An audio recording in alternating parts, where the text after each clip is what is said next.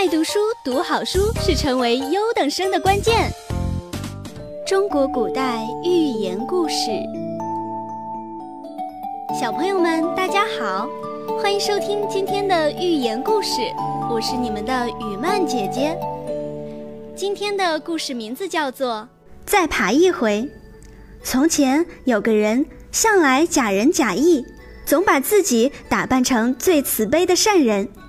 有一天，他捉到一只甲鱼，有心想煮熟了吃肉喝汤，滋补身体，但又不愿意落个杀生的恶名。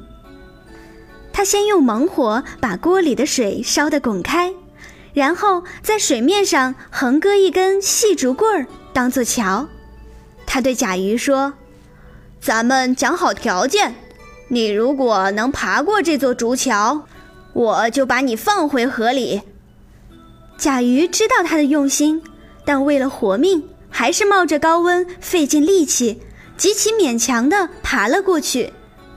这个人说：“好极了，你真有本事！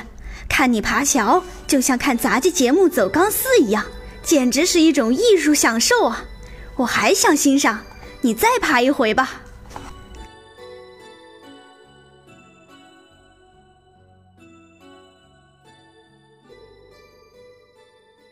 小朋友们听懂了吗？